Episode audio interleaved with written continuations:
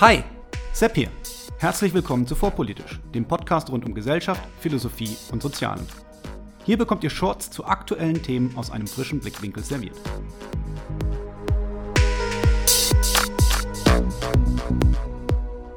Heute Lysenkoismus. Was ist das?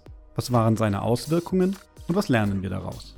Die heutige Folge erzählt die Geschichte einer Person, des sowjetischen Wissenschaftlers Trofim Lysenko und dessen Einfluss auf die Wissenschaft seiner Zeit in der Sowjetunion.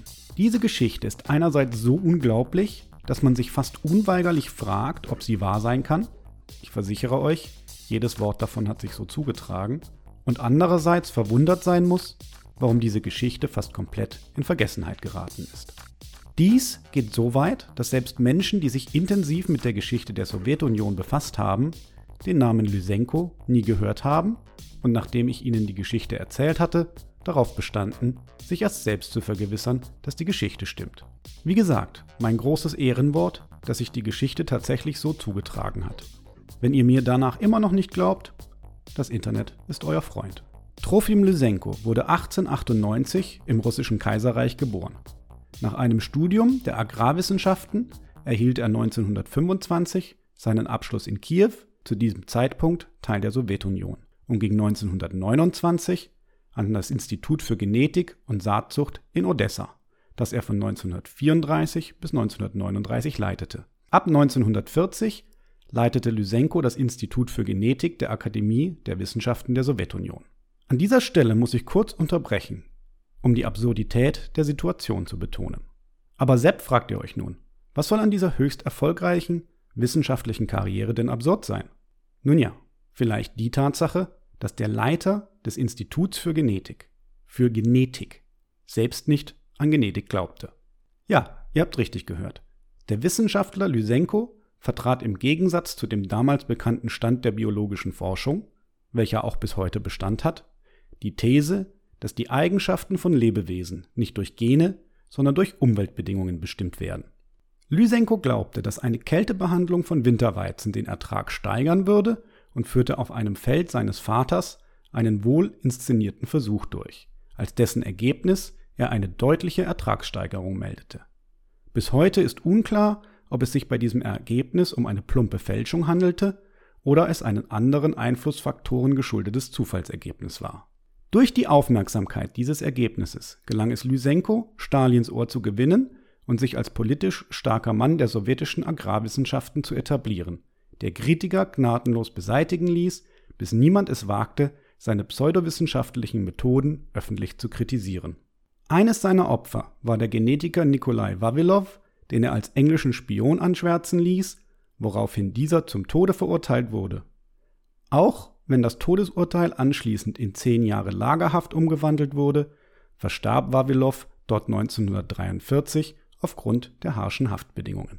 1948 ging Lysenko so weit, dass er in einer berühmten Rede den kompletten Bann der sogenannten pseudowissenschaftlichen Theorien der Genetik forderte, woraufhin der Lysenkoismus offizielle Politik der Sowjetunion wurde.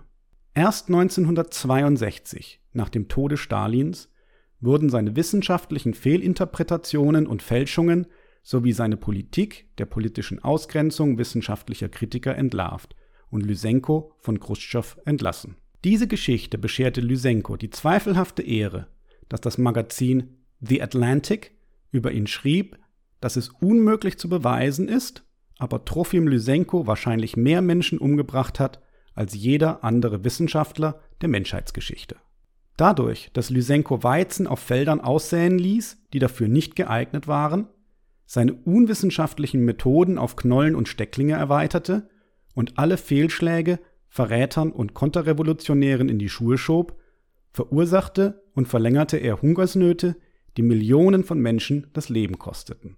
Selbst Chinas Mao war von seinen Methoden so angetan, dass er den Bauern während des sogenannten großen Sprungs nach vorn befahl, Lysenkos Methoden zu verwenden. Es ist unmöglich zu wissen, welcher Anteil der mindestens 25 Millionen Hungertoten direkt auf Lysenkos Konto geht, die während seines Wirkens in der UdSSR und China starben, aber die Einschätzung des Atlantic dürfte so falsch nicht sein. Es wird leicht vergessen, dass nicht Kleinwaffen die tödlichste Waffe des Krieges sind, sondern Hunger. Und hier liegt auch die Lehre, die wir beachten sollten aus dieser Episode der Geschichte, die weitgehend in Vergessenheit geraten zu sein scheint. Wir sollten sofort hellhörig werden, wenn Ideologen anfangen, sich der Wissenschaft bemächtigen zu wollen, wenn politisch erwünschte Ergebnisse wichtiger werden als die Wissenschaftlichkeit der Erkenntnisse. Die Nahrungserzeugung ist nur ein Teil eines Wirtschaftssystems, das sehr komplex ist und in das nur dann eingegriffen werden sollte, wenn man überblicken kann, welche Ergebnisse ein Eingriff am Ende vermutlich haben wird. Dazu ist es notwendig, dass Wissenschaftler ergebnisoffen und nach dem besten Stand der Wissenschaft forschen können, ohne politische Vorgaben direkter oder indirekter Natur. Gesetze sind schnell verabschiedet, deren Folgen aber oft erst deutlich später spürbar werden, wenn sich diese nicht mehr abwenden lassen. In diesem Sinne hoffe ich, dass die Geschichte des Lysenkoismus uns eine Warnung ist und wir einer vergleichbaren Ideologisierung der Wissenschaften nicht zusehen würden.